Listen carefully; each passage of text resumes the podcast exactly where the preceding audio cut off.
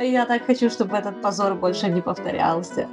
Это ужас. Я такого, я такого абсурда не видела никогда. Правительство, окей, они решили научить народ там планированию и финансовой грамотности. Спасибо вам большое, да, круто. То есть э, может оказаться так, что вы делаете все норм, ну, в принципе, всех все более-менее устраивает, но в команде среди ваших продавцов есть какая-то гнида, которая портит всем жизнь, да, и все молчат.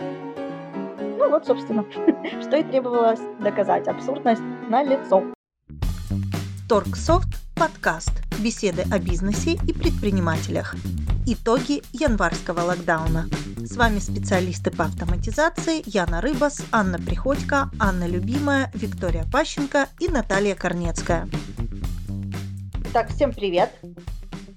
Сегодня у нас интересная тема, э, которая, я надеюсь, будет оптимистической. А, называется «Локдаун. Итоги». Я думаю, оптимистическая она будет только в случае того, что повторных локдаунов не будет, и э, мы просто подведем итоги того, что есть, да, и то, что будет дальше. Но мы понимаем, что реалии могут быть разные, поэтому мы сегодня рассмотрим разные вопросы, разные варианты, там, например, если будет повтор локдауна, что делать, ну и так далее. Постараемся со всех сторон рассмотреть эту тему, в том числе и с правовой стороны, поэтому мы сегодня пригласили нашего специалиста Аню Любимую для того, что, ну, как обычно, вы знаете, если вы слушали наши подкасты, она часто комментирует какие-то вопросы, связанные э, с правом, там, и мы сегодня у нее расспросим, вот. И начать мне хотелось бы с того, что, ой, очень не хочется ругаться, но э, локдаун, скажем так, был у нас не очень логичен, как и все многие другие действия э, нашего правительства, но нам приходится жить с тем, с чем мы имеем. Вот. И поэтому хотелось бы просто прояснить кое-какие вещи и дать ответы на вопросы, э, почему что-то работало, например, что-то не работало, как бы что-то продавалось и что-то не продавалось, э, как эти вещи удавалось обходить. У нас есть какие-то там кейсы, которые мы там читали э, в статьях, люди рассказывали в соцсетях, да, чем это грозило и грозило ли. Вот. И первое, первый вопрос, который мне хотелось вот задать, да, что кто-то работал, да, кто-то не работал. Вот, например, там магазинчики всякие там для маникюра. Вот я как конкретно там столкнулась с тем, что мне нужно прийти, да, и купить кое-что, что мне нужно по моим там женским делам. Ларек для маникюра, который я обычно посещаю, он был открыт. Ну, вернее, он был закрыт, но там работало окошечко. То есть он был открыт, по сути, как киоск. Значит, нужно было постучаться в это окошечко для того, чтобы получить информацию. Ну, там она была еще развешена, но мало ли, наш ж человек, он всегда поинтересуется, может, его обслужат.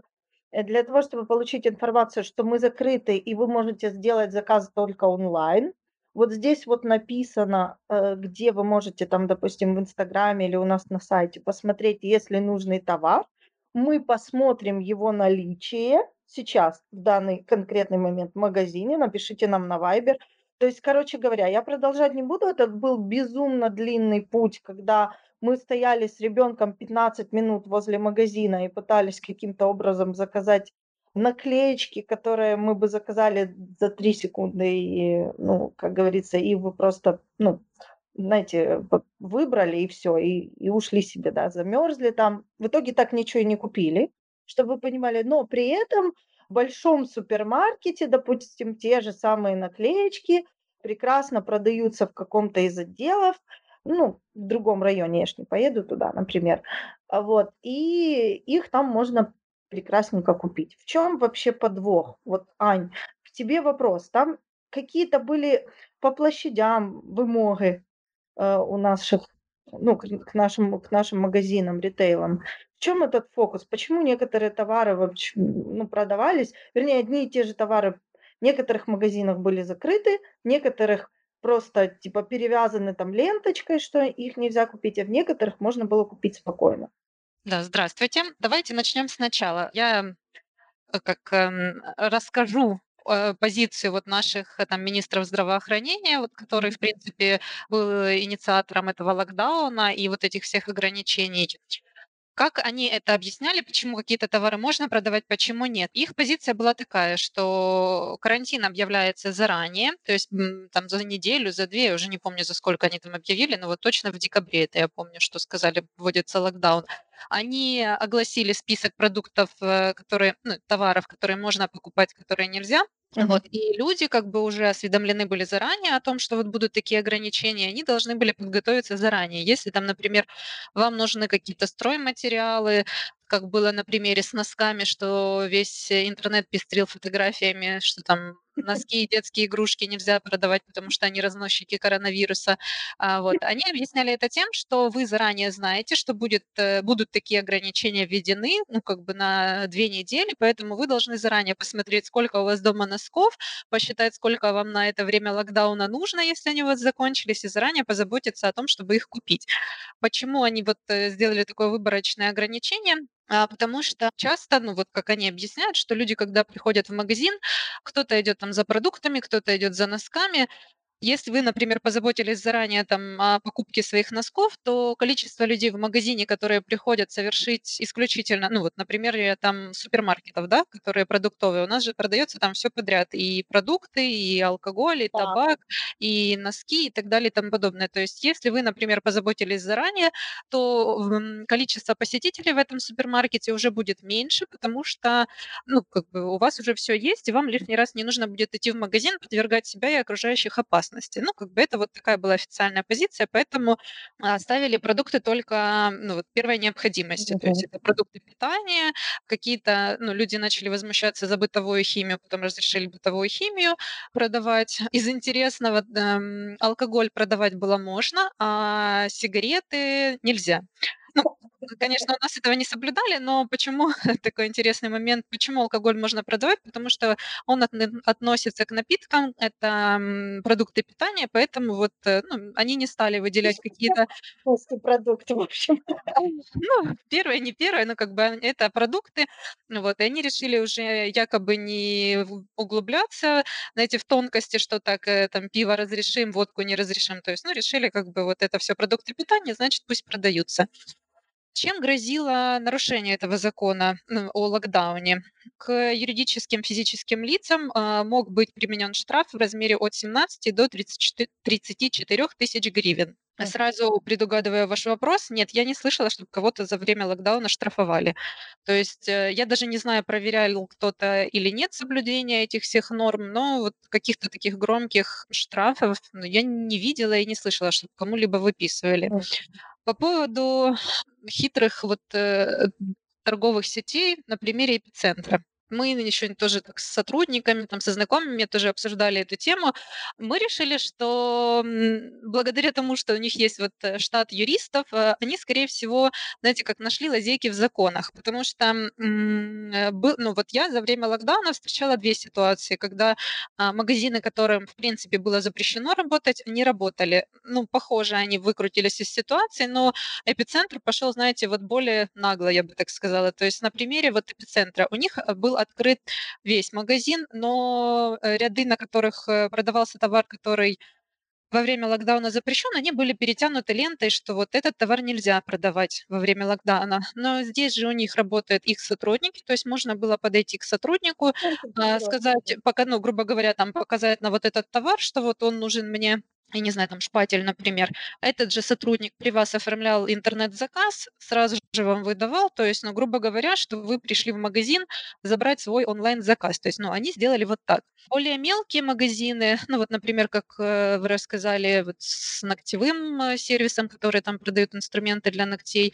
либо у меня вот тоже на примере строительного магазина возле дома, они повесили объявление, что они на время карантина а, не принимают посетителей, то есть они работали как заведение, рестораны, вот эти все на вынос, грубо говоря. То есть да. Э, ты подходишь, у них э, написан номер телефона и ну, адрес сайта, и у них написано объявление на двери, что мы посетителей не принимаем, но вы можете сделать либо интернет-заказ, вот ну, там заходите на этот сайт, либо позвонить заказать, и вам как бы все вынесут. Ну, на удивление нам во время локдауна мы не смогли рассчитать, что нам там заранее какой-то понадобится инструмент, то есть нам нужно было покупать, э, там, заменить кран, а вот, э, поэтому мы вот этот э, магазин, который возле дома, подошли, там постучали, мы даже не успели позвонить, как бы, ну, кассир этот, э, ну или владелец магазина, я думаю, владелец, наверное, вот он э, сразу подошел, нас в, ну, в сам магазин он не пустил, то есть он сразу на пороге спросил, что вам нужно. Мы там сказали, например, нам нужен кран. Он говорит, ну сейчас стойте, ждите. То есть он опять закрыл дверь, ушел внутрь, там принес, показал, какие у них краны есть.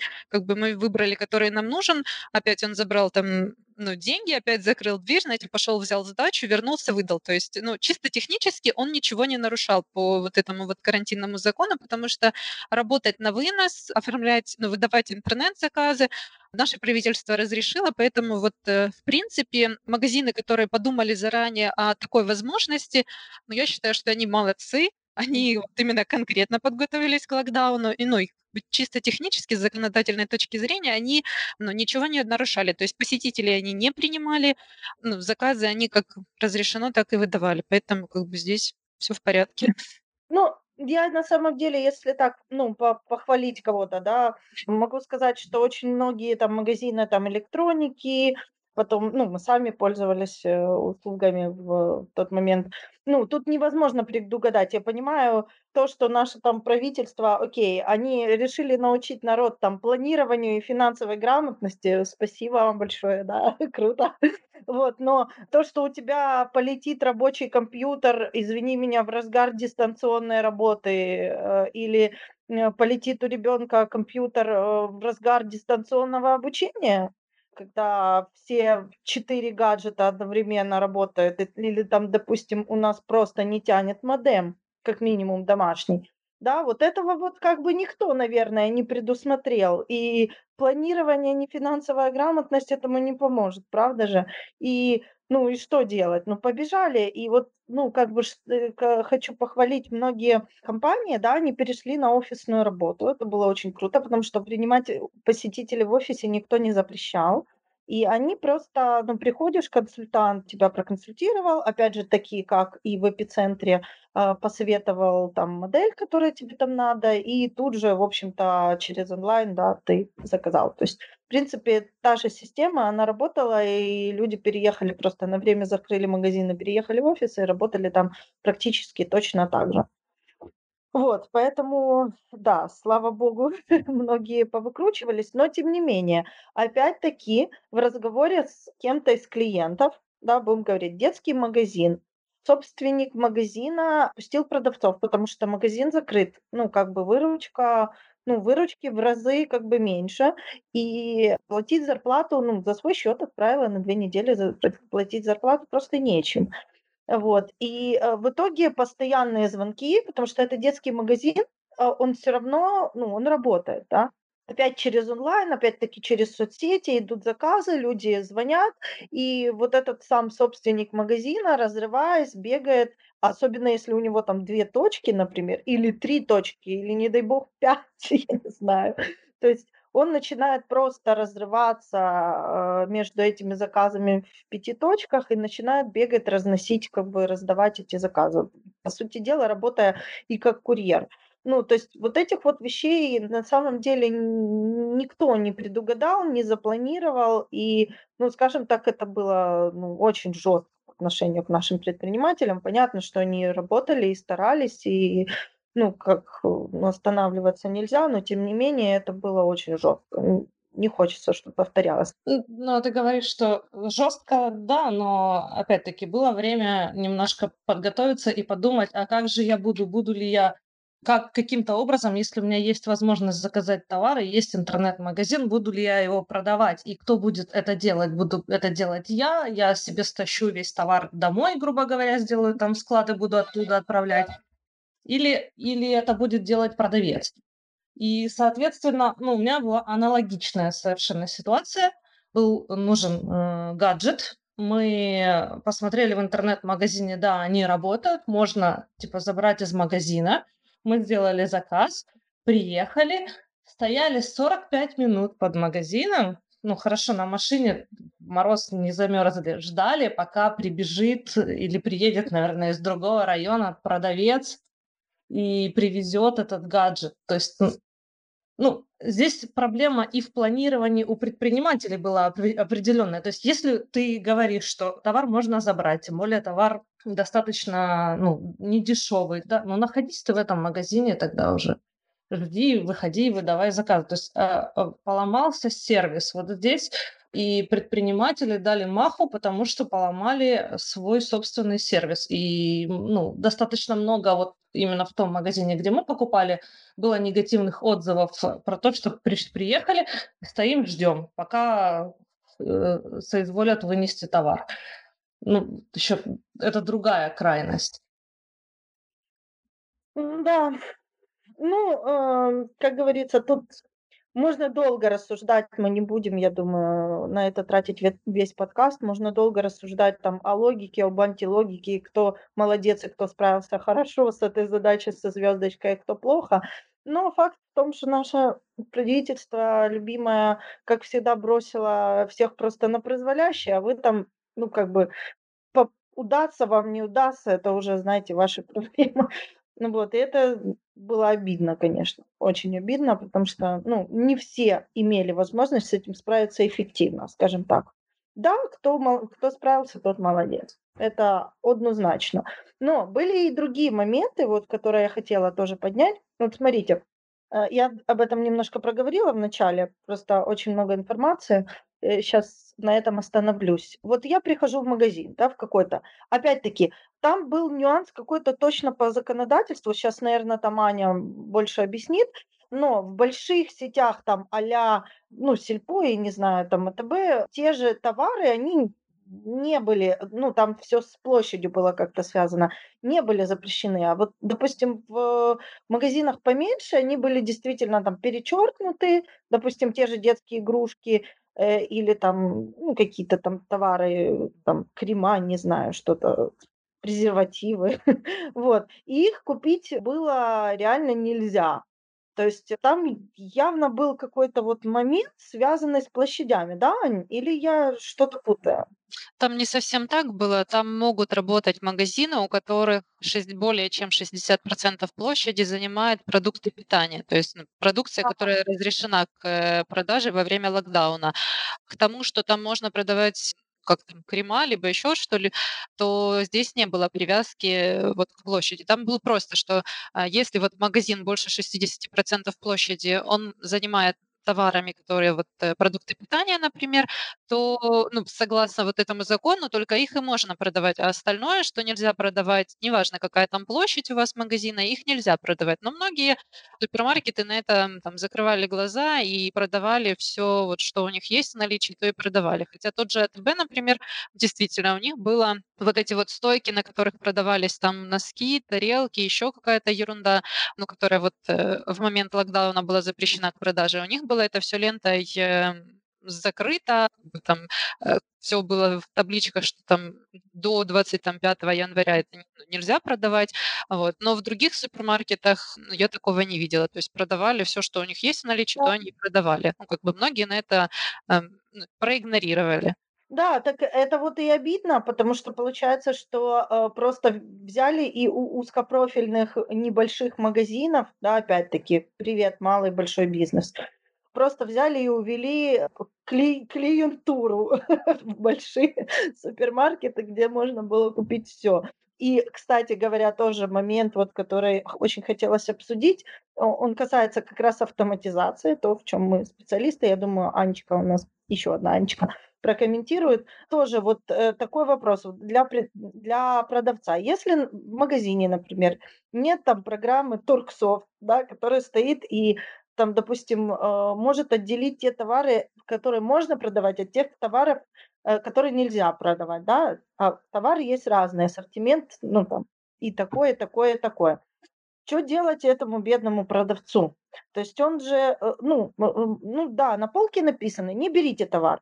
Но все мы прекрасно знаем, что если человеку нужны носки, он возьмет носки. Но носки это что-то яркое, понятное, да, но носки нельзя продавать. Уже все знали, что носки нельзя продавать. А если это что-то, ну, там, не знаю, связанное там с моющим средством. Ну, я там не очень сейчас могу привести пример какой-то, ну, допустим, запрещенный товар, да, который неявно, не видно, не написано на нем, что он вот запрещен. Да, вот как э, продавцу его, получается, не продать? Как? Идти и смотреть, э, на какой он полочке лежал и написано ли на нем, что нельзя продавать, или маркировать каждый, каждую штуку. Непонятно. Ну, в Торксофт это решается на самом деле достаточно легко. Аня вот нам сейчас расскажет, я думаю. Достаточно этот товар просто убрать со склада в программе. Например, э, собрать в коробку для сезонного хранения, либо переместить на какой-то склад третьего уровня. Ну, то есть э, если этот товар будет в нуле и по нему запрещена продажа в минус, то продавец на кассе увидит информацию, что товара недостаточно на складе и не сможет его продать. Угу. Понятно. Ну, товаром нужно в любом случае подготовительные операции провести. Я бы рекомендовала ну, коробку сезонного хранения, потому что так гораздо быстрее будет сделано. И одним действием этот товар вернется. Хотя оба метода хороши. Хорошо, спасибо большое. Ну, собственно, вот.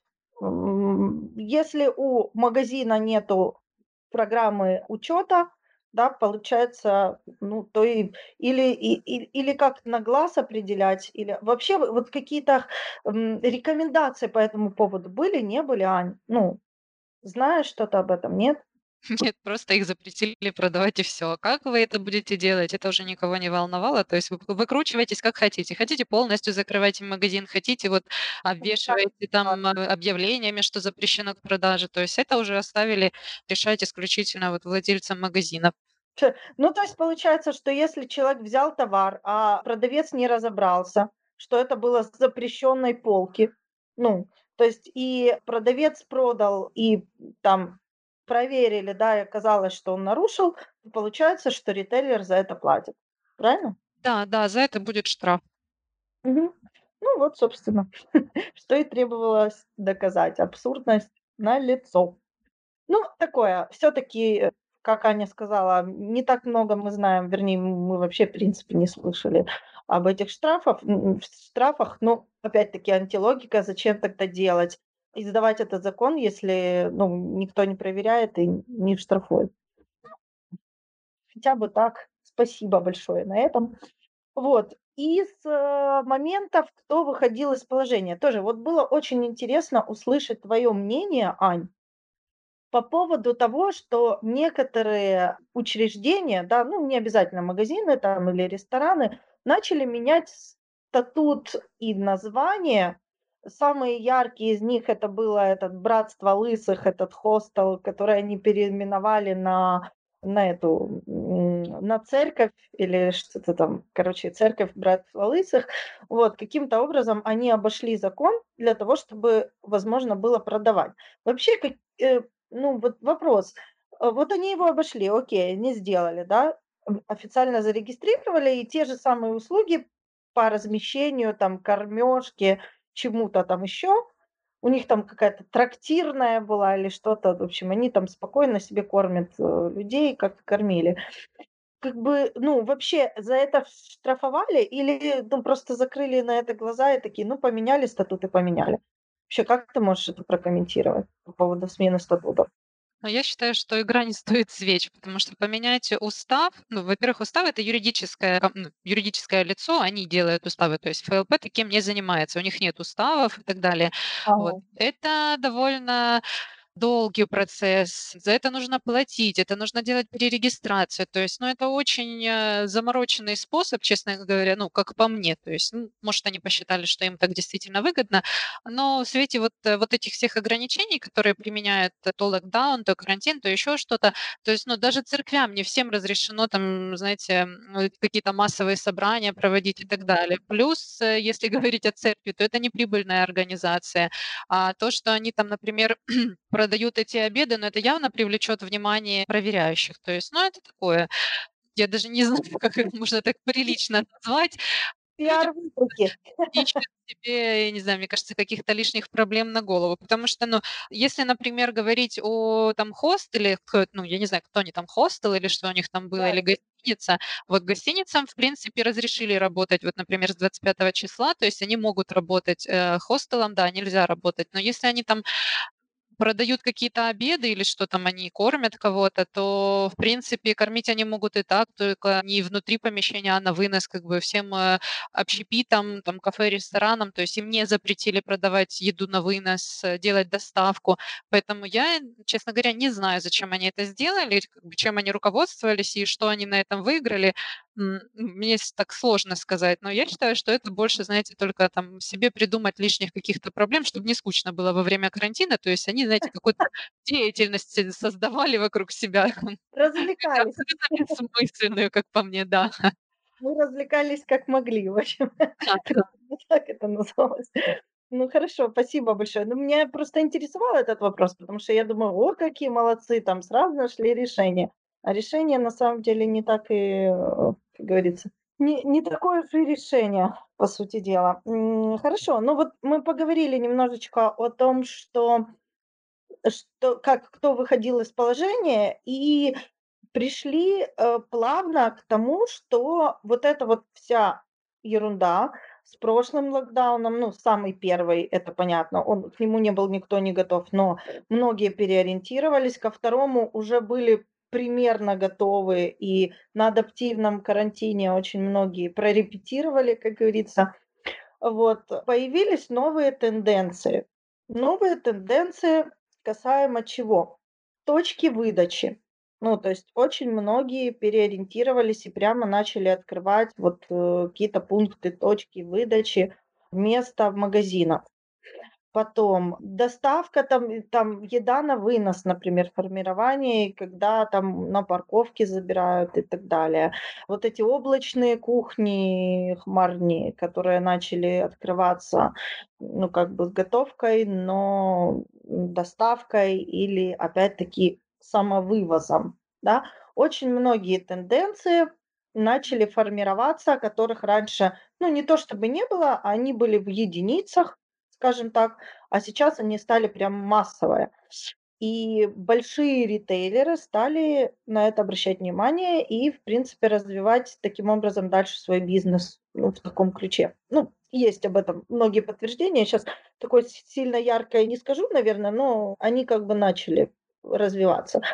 Вот. Ну, особенно доставка. Доставка это вообще, доставка там овощей. Кто-то писал там OLX, по-моему, в своих отчетах за 200, 2020 год, что доставка овощей там побила там, там мега рекорды. Вот, чего раньше вообще не было, никто никогда этого не заказывал, овощи все всегда приходили и выбирали, как говорится, на глаз. Вот. Как вы думаете вообще, ну вот вопрос ко всем участникам наверное, подкаста.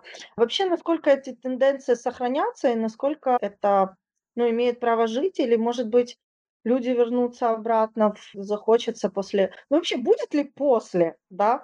Или, или все, или мы уже в этой новой реальности живем? Ну, я думаю, что после в любом случае будет, апокалипсис не наступит. Я думаю, что большинство вот этих всех точек выдачи, доставки и так далее, они даже после того, как карантин э, когда-нибудь закончится, они продолжат существовать, потому что ну, это логичное развитие бизнеса.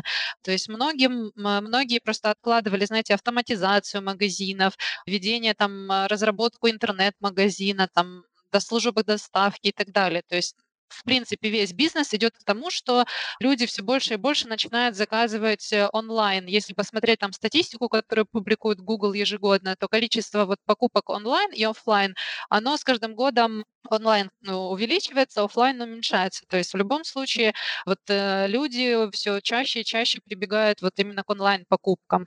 Молодежь уже, мне кажется, большинство уже вообще не представляют себе жизни без онлайн покупок. Поэтому это вполне логично. Просто карантин, знаете, ну кому-то, да, вот э, в карантин не повезло, там кто-то закрылся. Для кого-то это наоборот был тот толчок, которого, вот знаете, как тот знак свыше этой серии, вот как там похудеть, начать худеть с понедельника, так у кого-то было там открыть открыть, э, начать разработку интернет-магазина с понедельника. То есть ну, для многих карантин стал именно вот этим вот толчком для того, чтобы разби, ну, развить свой бизнес. Поэтому я думаю, это все останется, и а, в дальнейшем, наоборот, будут придумывать еще что-то новое, а, вот еще более удобное э, для того, чтобы вот э, максимально выводить бизнес в онлайн. Поэтому я думаю, что это, наоборот, в некоторой степени это даже вот было плюсом к развитию, скажем так. Угу. Хорошо, спасибо большое. Яна, А вот тут к тебе вопрос. А сколько, ну, сколько, даже не скажем сколько, но вообще, насколько много людей ринулось э, создавать интернет-магазины и переходить онлайн вот среди даже вот наших офлайновых ритейлеров, ну, предпринимателей? Это мы про какой период говорим? Период Про карантина уже? 2020. Про 2020. А, 2020, э, я по числам не скажу, но большая, скажем так, а, увеличилась, наверное, спрос на вот э, выход на интернет-площадки, на маркетплейсы и создание интернет-магазинов. Ну, так, чтобы не соврать, раза в два, а то и три. Да. Обычно это как бы было как естественный путь развития магазина. Они постепенно, постепенно расширяют свою аудиторию, выходят в онлайн. Там сначала на каких-то, не знаю, небольших площадках это все продают, создают свой интернет-магазин, а потом понимают, что и э, за интернет-магазином просто следить за всеми этими заказами это большая работа, и чтобы упростить, они уже начинают тогда автоматизировать. Сейчас все пошло гораздо быстрее, потому что люди поняли, что это единственный источник да, дохода э, и продажи, и поэтому быстро ринулись все заводить себе интернет-магазин, автоматизировать его. Поэтому в этом году, конечно, он был насыщен автоматизациями именно онлайн-магазин. Угу. Хорошо, спасибо. А вот интересно, мы все время говорим, и еще раз повторим для тех, кто не слышал нас 10 тысяч раз раньше, что Торксофт, э, в принципе, ну, практически идеален, ну, даже, может быть, не практически, идеален для онлайн-торговли, и, в принципе, обеспечивает сопряжение с маркетплейсами, что наверное, на первом месте, потому что пока у э, ритейлера нету э, магазина, да, онлайн-магазина, можно хотя бы начать вот онлайн-продажи через маркетплейсы для начала, а потом сделать постепенно там интернет-магазин, его, ну, как бы там раскрутить и так далее, и уже там вести онлайн-торговлю, да. Вот, то есть есть сопряжение с интернет-магазином и с маркетплейсами. Но все-таки вот интересно, выходили сперва на маркетплейсы или все-таки э, каждый себе хотел вот свое, свой интернет-магазин развивать? Сложный такой вопрос. Те, кто уже готовился к созданию интернет-магазина и к выходу, то они были готовы к тому, что это определенные материальные затраты, и они создавали уже собственные интернет-магазины. Как ни крути, все-таки продажи в интернет-магазине превысят продажи на тех же маркетплейсах, потому что вы развиваете собственный магазин, а не саму площадку, где э, большое множество аналогичных товаров, да. Но те, кто был не готов к быстрому выходу, те выходили на маркетплейсы, там других способов не было. Угу. Хорошо, спасибо большое. Вот уже интереснее. Видите, как все-таки тут мало того, что стоит вопрос, как выйти в онлайн, так еще и вопрос, как лучше выйти в онлайн и сразу ли выйти в онлайн, да? Вик? Да, здесь вопрос не стоит. Но сейчас в период локдауна, он, в принципе, у кого не было интернет-магазина, вопрос не стоял как лучше, потому что интернет-магазин это минимум старт месяц, а то и два, чтобы вас заметили. Ну, даже, даже с той же настройкой, вот сейчас э, активно в Гугле видны товары из Google шопинга сервис. Это когда вы э, забиваете в поиске какой-то товар, и справа видите сразу предложение и переход на сайт, где этот товар можно купить, и он в наличии. Так вот, как минимум настройка этого сервиса требует немалых затрат со стороны интернет-маркетологов, и э, у вас как минимум должна быть система учета. Поэтому целесообразно и логично Э, начинать с маркетплейса. И опять, старая история тоже с маркетплейса. В, период локдауна я все, что мне было надо, искала на тех же маркетплейсах. Да. И на Prom.ua заходила, нахожу товар, добавляю в корзину, оплачиваю через пром-оплату, что они сделали. Это очень удобно, действительно. Но мне перезванивают и говорят, извините, этого товара нет в наличии. То есть, соответственно, видно сразу, э, что магазин не автоматизирован, то есть там все ведется вручную, и я там, грубо говоря, жду, пока мне деньги откатятся обратно, я остаюсь без товара, и это тоже ухудшает сервис, то есть магазины не были готовы к и не готовятся почему-то до сих пор к удаленным продажам таким. То есть э, сравнивать Я к чему? Что сравнивать маркетплейс и интернет-магазин не совсем корректно, потому что это э, разный уровень подготовки, разный уровень усилий и разный уровень ответственности. В интернет-магазине, если у тебя заказали там товар, а этого товара не оказалось в наличии, ну это, мне кажется, вообще недопустимый недопустимая ситуация на Промюа. Это сплошь и рядом такая, такая проблема. Мгм.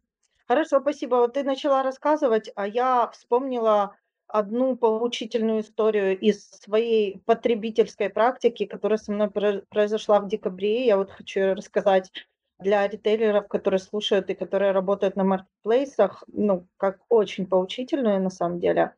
Я заказала для своего ребенка довольно-таки дорогой подарок на Новый год. Вернее, даже не я, а ее сестра через меня. 12-летняя, она на это, ну, как бы выделила свои заработанные деньги, то есть это было все так красиво. Мы с ней вместе выбирали эту куклу. Вот прямо, ну, вы понимаете, это вплоть до одежек, вплоть до аксессуаров, которые вот конкретно у этой модели и больше никакой. Я специально так подробно рассказываю, чтобы было понятно, да, что ситуации бывают разные. Иногда клиента не удовлетворит такое же, но с перл перламутровыми пуговицами. А, ну, то есть нужно именно такое, как у вас на картинке.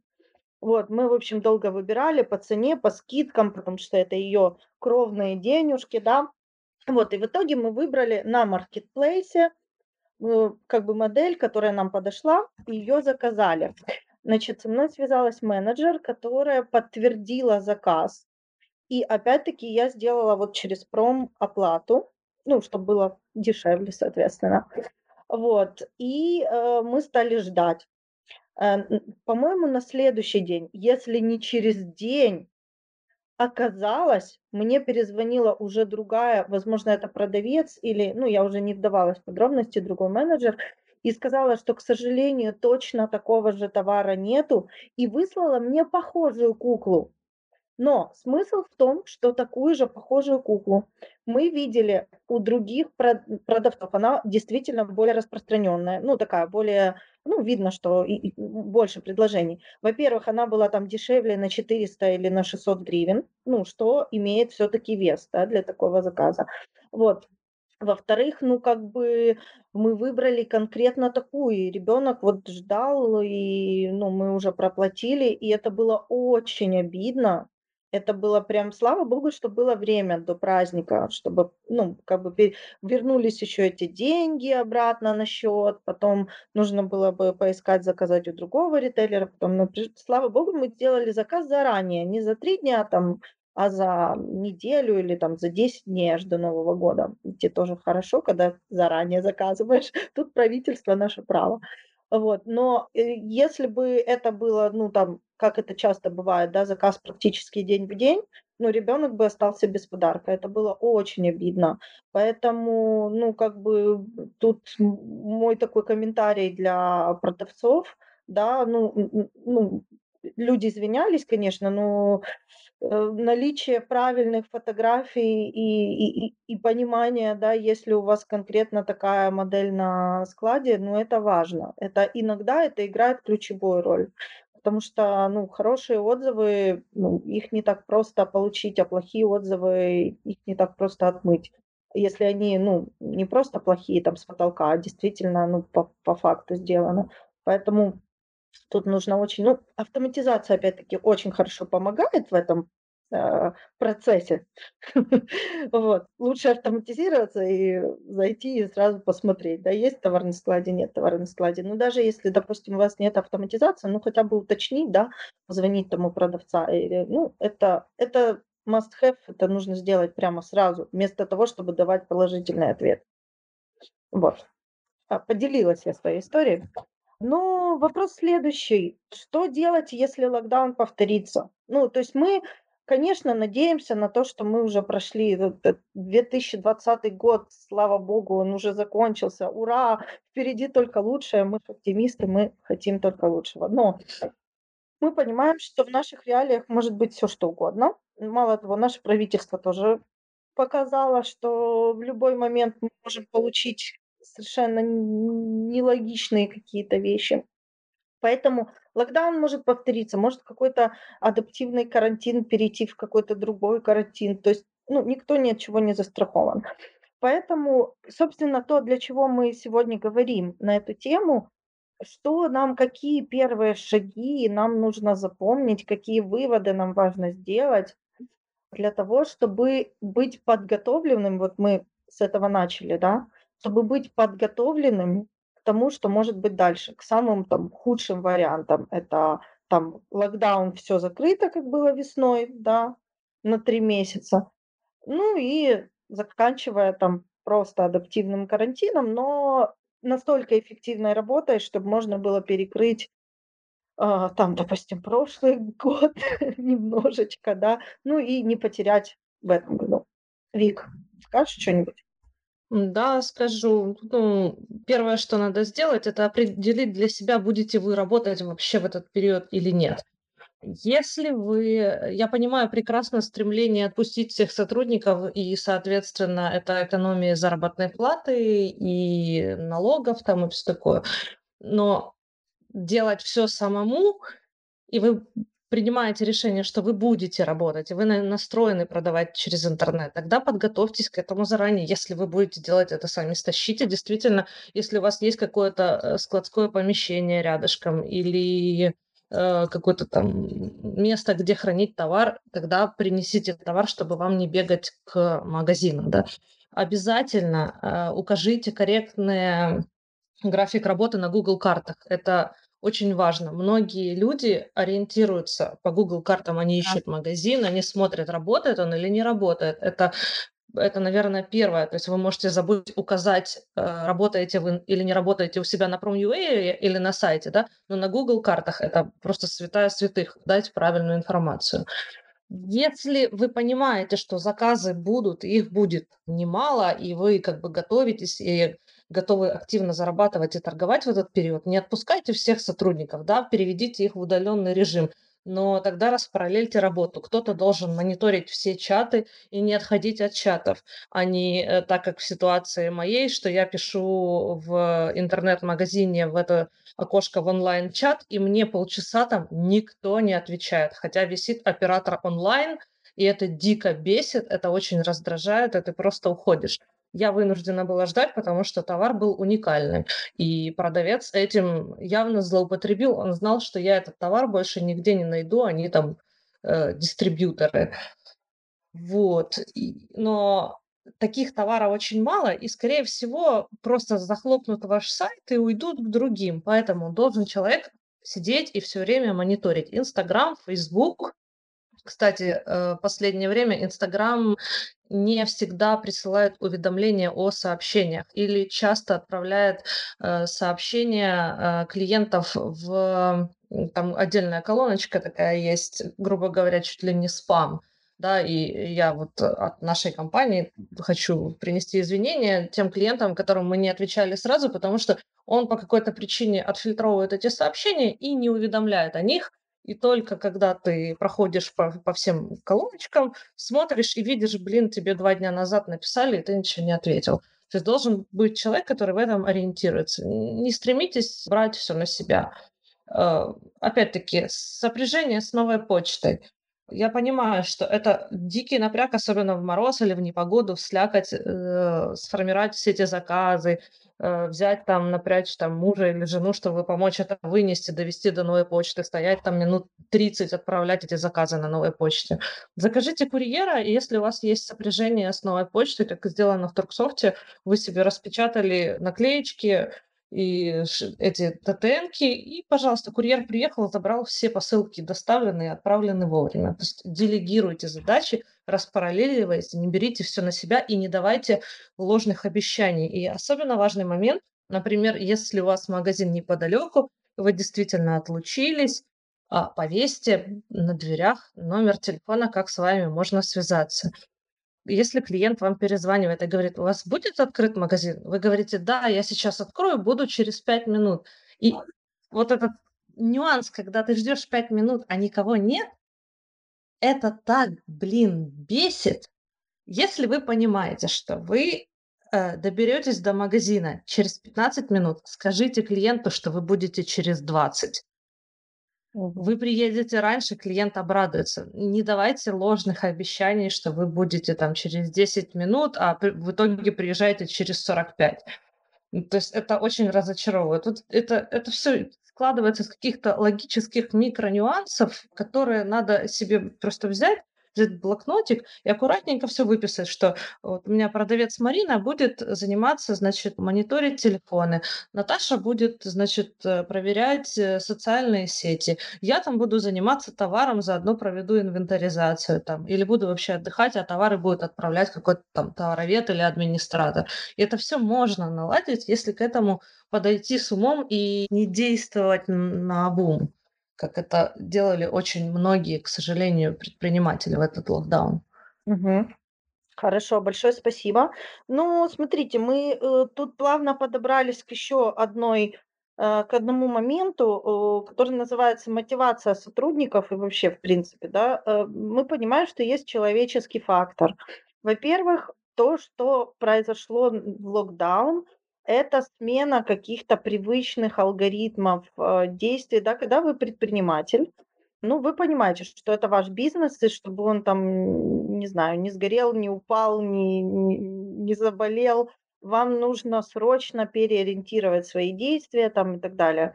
Но это не факт, что сотрудники, которые у вас работают, будут от этого в полном восторге. Там история знает такие моменты, когда официанты становились курьерами, которые мотались по всему городу, что, на что они не подписывались ранее, да, там, допустим, не знаю, становились э, этими диспетчерами по, как говорится, этим продажам, э, ну, колл-менеджерами и так далее. Ну, то есть мы понимаем, о чем речь. То есть роли смещаются, и меняется модель бизнеса, меняется и как говорится, функционал, да, и не факт, что это можно сделать безболезненно, э, всегда человеческий фактор есть. А плюс э, мы понимаем, что очень многие ушли работать на удаленку. Ну, как бы не, не во всех, но у кого там есть интернет-магазины, да, допустим, ну вот дома, да.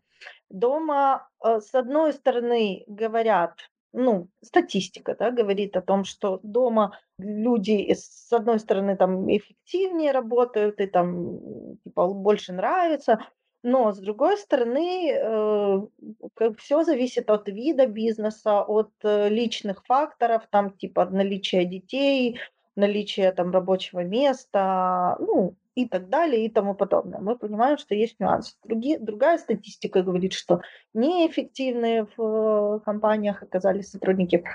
А, но мы имеем реалии. Да, и тут возникает вопрос, как нам максимально эффективно мотивировать наших сотрудников.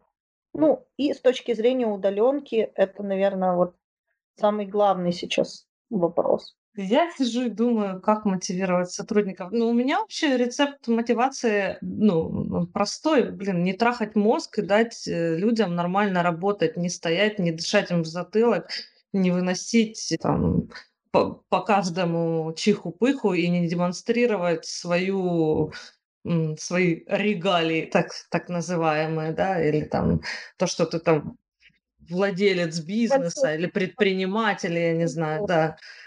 Э, то есть, ну, вот это, наверное, в моем понимании, это первое, что делает работу удаленно комфортно. Да, есть категория людей, которые э, стремятся ну, коли они работают удаленно, то значит это якобы дает им право шариться, то есть ничего не делать. Это говорит, да, это говорит о том, что компании, значит, не налажен, неправильно построены бизнес-процессы. То есть если сотрудник работает удаленно, вы его, например, никакими техническими средствами, кроме прихода, там, ухода, там, не контролируете, и он создает видимость своей работы, и вы этого ну, не замечаете, значит, возможно, этот сотрудник ну, не очень-то и нужен. Возможно, он делает такую мелкую работу, которая занимает у него, там, грубо говоря, 15 минут в день, и тогда это проблема не сотрудника, на самом деле, это проблема уже управленца. Можно дать человеку больше работы, и за это количество больше, за это больше работы его поощрять.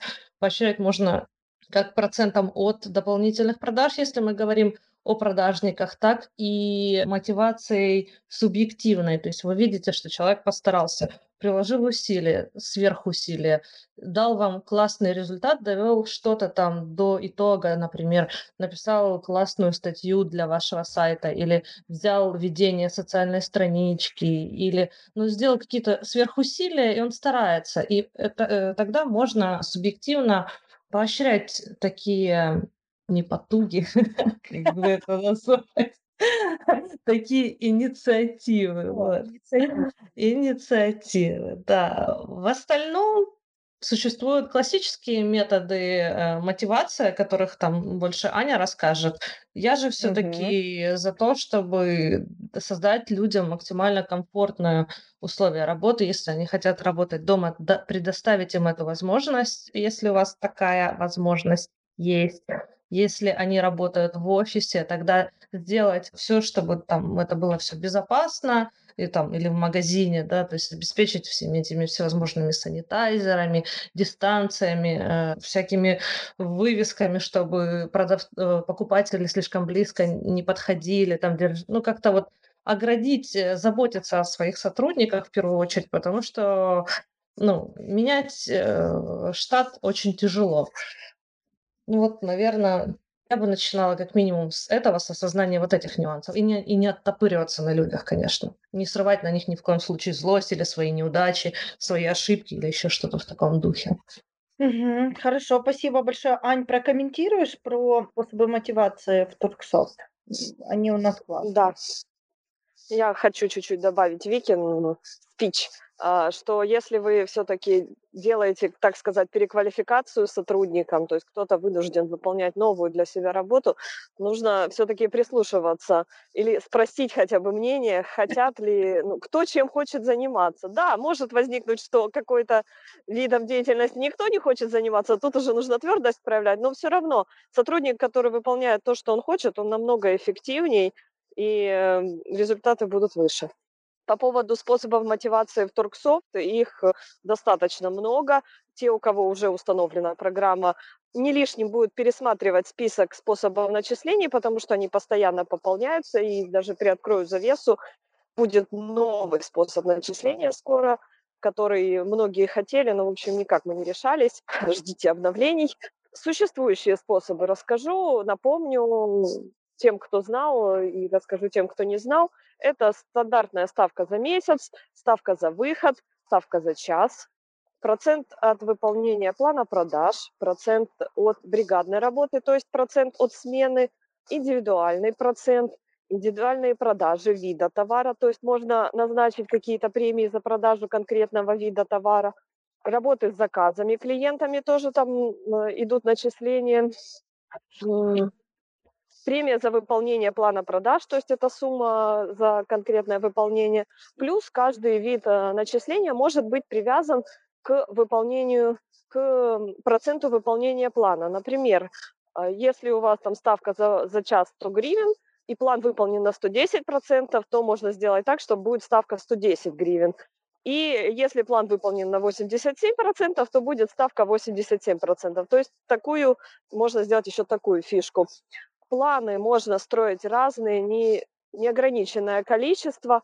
Планы могут быть на весь оборот магазина, на какую-то группу товара. И вот по каждому плану можно настроить свою систему мотивации. Круто. Спасибо большое. Можно я тогда добавлю про мотивацию, пока про нее не закончили. Помимо вот э, мотивации материальной, ну, бы там зарплата, премия, да, а, не для всех сотрудников, как бы, может, для кого-то это будет открытие, важна именно вот финансовая мотивация. Для начала вообще познакомьтесь поближе со своими сотрудниками и выясните вообще, что в принципе их мотивирует работать. Кому-то, возможно, будет для лучшей работы окажется, что не хватает знаний. То есть помогите там подобрать какой-нибудь развивающий для них э, профессиональный курс какой-то, там, возможно, там, да, оплатить, э, но э, в дальнейшем это как бы сотрудник вам привнесет что-то новое. То есть, да, он там подымет свои какие-то профессиональные навыки, что-то изучит, тем более сейчас карантин, очень много удаленных различных онлайн-курсов, вот, поэтому вы можете вот помочь своему сотруднику развиться вот в профессиональном плане, и дальше у него будет выше отдача, то есть ему будет интересней работать, у него появится появится новая информация, у него появятся новые идеи, то есть ну, в дальнейшем это вам принесет э, как бы прибыль вашей компании. Затем пообщайтесь со своими сотрудниками, которые работают, к примеру, вот удаленно, да, мы говорим о том, что у них там э, упала мотивация работать. Уточните вообще у них технически, все ли у них их устраивает, в том плане, что хватает им их э, мощности, например, компьютера. Например, у нас на работе для тех сотрудников, у которых там старые ноутбуки, слабые компьютеры, нам руководство разрешило взять домой рабочие, например, там системники, клавиатуры, клавиатуру, мышку, ну, в общем, кому что нужно для работы, для того, чтобы было комфортно работать, для того, чтобы там вот процесс работы не тормозил, потому что если, например, сотрудник, там, например, отдела продаж а, будет работать на каком-то старом ноутбуке, который там будет, я не знаю, там кряхтеть, э, пыхтеть и тормозить, понятное дело, что у него будет падать мотивация, потому что ну, он начнет злиться, знаете, там он не будет успевать, там, например, открывать какую-то важную для него информацию, чтобы проконсультировать клиента, у него будет все зависать, поэтому поэтому, ну, опять-таки, будет сотрудник, там, знаете, стараться, ну, максимально там избегать, например, там общения с клиентами, потому что он знает, что у него все сейчас ноутбук будет зависать, там все будет тормозить, но он не сможет, например, там как-то качественно проконсультировать клиента, поэтому он будет стараться при возможности, например, там звонки пропускать, либо еще что-то в этом плане. То есть узнайте у своих сотрудников, вот техническое, ну, технически, например, их все устраивает. Возможно, там кому-то нужно будет там разрешить, э, э, как пример, вот из офиса, да, взять какую-то технику домой во время карантина, там кому-то, не знаю, мышку поменять, кому-то там монитор нужен больше, там домашнего, например, не хватает хватает. То есть, ну, это такие мелочи, о которых вы можете сейчас, например, ну, не задумываться, а для ваших сотрудников это будет вот таким, как камнем преткновения, они из-за этого будут, э, ну, вот хуже, например, работать. То есть э, создайте, например, опросы, ну, либо пообщайтесь с вашими сотрудниками, я же говорю, узнайте, в принципе, что их мотивирует, кроме заработной платы. То есть, потому что есть как бы внутренние какие-то факторы мотивации, когда вот человеку самому что-то интересно, например, там он какую-то идею ранее хотел реализовать, там не мог этого сделать, но то есть там ну, как бы сделайте опрос, у кого какие идеи есть для развития бизнеса, ну такого плана. Вот поэтому не обязательно зацикливаться только на зарплате, потому что сейчас карантин, и многие понимают, что там, например, просить большую заработную плату сейчас э, не все могут, например, там повысить ее, да, потому что падают продажи, но поощрить за что-то, э, ну, грубо говоря, нематериальное, как-то вот сотрудников подтолкнуть, вы вполне ну, можете и, грубо говоря, там особо не тратить. Поэтому пообщайтесь со своими сотрудниками, сделайте какие-то, не знаю, там анкеты удовлетворенности, в которых они смогут написать, что бы они хотели изменить, и из этого исходите. То есть, ну, как бы нет какой-то единой формулы, что вот вы сделаете вот это и вот это, и ваши сотрудники начнут там отдаваться на все сто процентов. Нет, такого нет. Нужно исходить именно конкретно вот из того, какие люди у вас работают, что их именно мотивирует, ну и вот именно вот эти вот методы применять, получается, в вашей работе. Мгм. Спасибо большое. Кстати говоря, вот классная была классный кейс, как сейчас принято говорить, э, по поводу анкеты удовлетворенности. Вообще вот всяческие опросы, они очень неплохо работают сейчас, в принципе, и с покупателями, мы об этом говорили, и, в принципе, с сотрудниками точно так же. То есть, э, хочешь чего-нибудь узнать, спроси, это работает. Да, мы когда-то проводили пару раз такие анкеты, делали удовлетворенности. Было очень много интересного, скажем так. Вика не даст соврать. Круто. Нет, ну это это круто, э, это ж общение, и действительно важно понимать, что у кого, как говорится, на уме для начала, а потом уже потому что способы мотивации могут оказаться не совсем способами мотивации. Да, Это, кстати, к а, э, ой, простите, да, я по поводу этой анкеты удовлетворенности, так к слову, то есть э, может оказаться так, что вы делаете все норм, ну, в принципе, всех все более-менее устраивает, но в команде среди э, там, ваших продавцов есть какая-то гнида, которая портит всем жизнь, да, и все молчат. Вот, и никто э, не говорит, но, например, работать из-за этого человека никто не хочет, или он им мешает, как-то ставит. И никто об этом не знает. Вот именно ради этого можно устраивать такие анонимные опросы, э, и это помогает освежить э, ситуацию и почистить кадровый состав. Мгм, спасибо, Ань. А можно А, я Я еще хотела добавить, если уж жизнь заставила всех выгнать на удаленку, в общем, совершить такой шаг, имеет еще смысл выйти из зоны комфорта и пересмотреть э, график работы, то есть дать вольную сотрудникам. Если сотрудник не привязан ко времени в работе с клиентами, то дать ему возможность выбирать время работы, когда ему удобно. Это тоже повысит мотивацию, будет комфортнее работать и положительно отразится на результат. Да, я хотела еще дополнить вот Викин а, ответ по поводу анкеты удовлетворенности. Ну, я уже говорю, мы когда-то вот проводили пару лет назад, у нас э, был, ну, особенно вот был показательный первый раз, когда вот мы вообще там раньше никогда такого не было, и вот мы решили сделать такой вот анонимный опрос, он был довольно большой, было много вопросов, и вот что было вот показательно по поводу вот сотрудника, которого никто не любит, у нас вот было, э, ну, грубо говоря, там 20 человек, например, да, там проходили опросы, вот человек 5 написали, что вот, ну, поскольку анкета была анонимная, то есть никто не подписывался, было, знаете, так смешно читать, когда там на вопрос, есть ли кто-то, кто вас там в компании раздражает, с кем вам неприятно работать, знаете, там человек пять просто указали одного и того же человека, но это было настолько показательно, хотя вот со стороны смотришь, думаешь, ну, вроде все нормально, как бы, вроде все слаженно работают, ну, никто там особо не выделяется.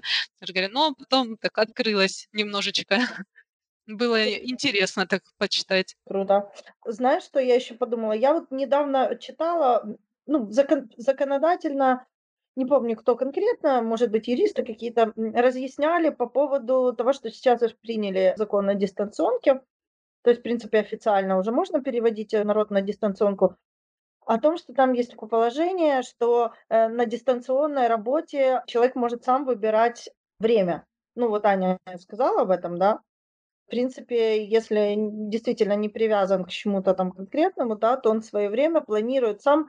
Типа там такая формулировка вне штатного расписания, что-то такое. Вот как ты, кстати, интересно прокомментируешь? Знаешь об этом что? Но смотрите, может там в принципе, если сотрудник согласовывает с руководителем этот график работы, например, там компания работает с 9 до 6, но у вас, например, есть программист, который работает удаленно, и он не привязан к вашему режиму Мгм. работы, то есть, например, там он с клиентами не общается, он там а, настройки никакие не делает, то есть, в принципе, он там ну, что-то там программирует, но вот он это делает как-то обособленно на работу вот компании, это, ну, грубо говоря, вот э, на рабочие часы компании, это никак не влияет. Вы можете с ним индивидуально договориться под его график, ну, чтобы он эм, график работы, например, там 8 часов в день, но он там не с 9 до 6, а, например, там с 12 до 8, то есть, ну, если ему так удобно, то да, почему нет, вы можете ему разрешить так работать. Но это и работает в связке не так, что все, я ухожу на удаленку, и теперь я работаю только когда я захочу. А то, что там компания как-то там свои часы работы, меня это вообще не интересует. Вот все, я царь и бог, я хочу вот работать в такое там удобное для меня время. Нет, это так не работает. То есть сотрудник согласовывает свой график работы с руководителем, он не должен перерабатывать больше, чем там 40 часов в неделю, то есть должен соблюдаться 8-часовой рабочий день, пятидневная рабочая неделя, к примеру. То есть вот эти вот основные положения КЗОТа, они должны соблюдаться. Но если там, например, по согласованию с руководителем часы его рабочие будут отличаться от графика работы компании, то как бы, ну, хорошо, без проблем. Но опять-таки по согласованию с руководителем. Окей, ну, я думаю, что у нас такая сегодня тема достаточно исчерпывающая получилась, но, но не исчерпывающая. Так, продолжение следует. Вот, но пока на данный момент, в принципе, я думаю, что очень много информации полезной прозвучало. Если у вас есть что дополнить по теме нашего локдауна, да, то я прошу сделать это сейчас. Я вспомнила одну из особенностей а, системы расчета зарплаты. Для способов э, расчета зарплаты ставка, ставка за выход и ставка за час есть возможность делать их сверхурочными. То есть отдельно платить ставку за нормированные часы работы и отдельно за те, которые отработаны сверх, сверх нормы. Способ расчета часов, отработанных сверх, новых, сверх нормы по длительности смены. То есть если у вас обычная длительность смены 8 часов, то при автоматическом заполнении графика А если у вас присутствуют сверхурочные смены, и сотрудник отработал больше 8 часов, вот этот вот хвостик сверх 8 часов, он будет перенесен автоматически в сверхурочную смену. Если вы не пользуетесь автоматическим заполнением графика, то любое значение вручную проставленное в сверхурочную смену будет считаться по ставке, для которой указан признак сверхурочная. Я так хочу, чтобы этот позор больше не повторялся. Я больше, что Это, это мало реально, на самом деле. Э, это ужас. Я такого, я такого абсурда не видела никогда. Это ж вот это была история, мы взяли отпуск и поехали просто прокатиться по Полтавской области. Ну и намеревались вернуться в Харьков обратно в тот же день, чтобы нигде там не контактировать, не ночевать. Но не тут-то было, пробили колесо и продолбались в Ахтырке ну, часа четыре, наверное. Жесть. Вот. И э, потом нам пока починили колесо, потом так жестко мы его пробили. Пока починили, в общем, мы еле-еле к вечеру доковыляли до Миргорода, то есть до города, где есть гостиница. Там сняли гостиницу, они там тоже все такие, ну, на цыпочках и перепуганы, ничего не работает, никаких ни кафе там, ничего. Мы пошли в сельпо э взять еды.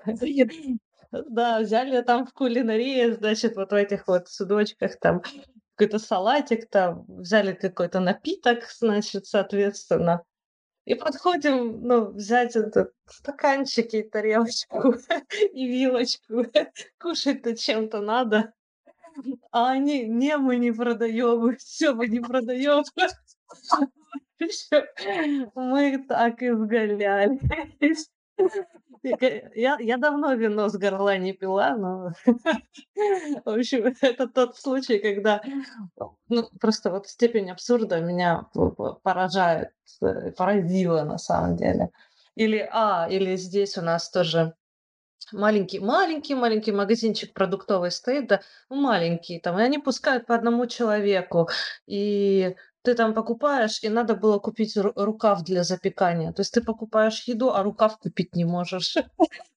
И они, ну вот, ну, я понимаю, в масштабах метра, я понимаю, там, почему это было сделано в масштабах там, метра, эпицентра крупных ритейлеров, чтобы Да. они все на себя не забрали. Но в масштабах вот этого микробизнеса несчастного, ну, ой, ладно, выговорилась, короче. Я тебе скажу, что, кстати, хорошо, что ты выговорилась. Мы не проговорили одну важную штуку в связи с тенденциями. Мы проговорили тенденции, но не проговорили, э, что с этими тенденциями делать. Вот эти вот все наблюдения, на самом деле, для предпринимателя, то есть предприниматель – это человек предприимчивый, да, говорят лишь о том, что какие изменения можно внести в свой бизнес и как его развить, для того, чтобы соответствовать, как говорится, времени, ситуации, пусть она даже абсурдная, или там, не знаю, чему там, ну, как говорится, тенденциям тем же, да. Вот, вот мне ситуация, которую ты сейчас проговорила, говорит о том, что есть идея для небольших продуктовых магазинов стать там типа а-ля кафешкой ку- кулинарии, да, как это делает Сельпо, например. Вот в нашем Сельпо под домом, честно его похвалю, очень вкусная еда. Она настолько вкусная, что можно доставку не... Ну, там есть кое-какие блюда, которые я постоянно покупаю, потому что я знаю, что там будет очень вкусно. Ни рестораны никакие, ничего, нормальное. И цена адекватная, и, как говорится, та же салат, те же салаты, их не так сложно делать, да, с этим может справиться там человек, который, ну, кулинарии будет. Вот, и там, допустим, в том же Сельпо выдаются там такие прямо пакетики, они выдаются бесплатно. Там два, ну, когда ты берешь еду на вынос, да, там две, две салфеточки, пакетики лежит вилочка, и то же самое, кстати говоря, с пиццей готовой. И, и пицца уникально вкусная, кстати говоря. И, ну, дешевая по сравнению как бы с любой доставкой еды, ну, как бы в разы. Вот. И э, вилочка лежит там, и ножичек лежит, да. То есть тут тебе сразу идея, да, вы вносите небольшое изменение, да, там небольшую кулинарию, выбор буквально из нескольких блюд, да, но если они вкусные, хорошо сделанные, да, такое домашненькое все. Вот, и вы еще положили там туда вилочку и ложечку какую-то, да, которую вам не надо продавать, вы подарили вот, то как бы, скорее всего, человек вернется к вам. Мало того, когда все закроют, ой, все откроет, извините, пожалуйста, когда все По Фрейду. по Фрейду, ужас. Не факт, что этот постоянный клиент, который уже привык к вам ходить и вкусную вашу еду э, кушать дешевле, чем в кафе или в ресторане, пойдет в кафе и в ресторан. Возможно, он по привычке пойдет и купит вашу еду. Поэтому это просто, как говорится, идеи и возможности, которые можно сейчас брать практически из любой ситуации, даже самой негативной. Вот в случае с теми же офисами тоже классная находка. Вот, типа офис, офисные продажи, да. Ну, взять, если у вас там был маленький магазинчик, там, допустим, зачем тогда снимать, э, если вы тратите большое количество на аренду? Ну, там все, конечно, it depends, да, зависит от размера бизнеса, от места и так далее. Но, тем не менее, вполне возможно, что можно задуматься о том, чтобы вот так вот э, продавать в офисе, совмещая там, допустим, с интернет-магазином, это уже будет в разы меньше расходов, а ваши клиенты никуда и не денутся при этом, да. Ну, то есть много на самом деле разных идей, которые подал нам этот локдауны прошлые, и этот э, в этом немножко эффективнее уже стали работать. И это ну, не есть плохо. Видите, даже на абсурде можно научиться чему-то полезному. Даже, наверное, на абсурде тем более можно научиться. Так что будем смотреть в будущее с оптимизмом. Надеяться на то, что больше у нас таких стрессов не будет. Но если они будут, то мы уже вооружены и очень опасны. Ну хорошо, тогда на этой оптимистичной ноте мы с вами закончим сегодня наш подкаст. Вот, напомню в очередной раз, как я это делаю всегда, что все самые свежие новости, тенденции, итоги, наши мысли вы можете послушать в наших подкастах, вы можете прочитать в наших статьях на сайте, вы можете э, почитать э, в дайджесте в Телеграме, из которого мы потом делаем дайджест еженедельный самых свежих новостей на сайте. Следите как бы за самыми современными идеями, советами, которые мы на самом деле, если где-нибудь подбираем, да, то мы обязательно их где-нибудь публикуем. Следите за нашим новостным ресурсом и вообще информационным ресурсом. Вот. И надеемся, что это будет для вас полезно и будет помогать вам вести бизнес. Спасибо большое за участие в подкасте, девчонки. Ну и встретимся совсем скоро в новом подкасте. Пока-пока.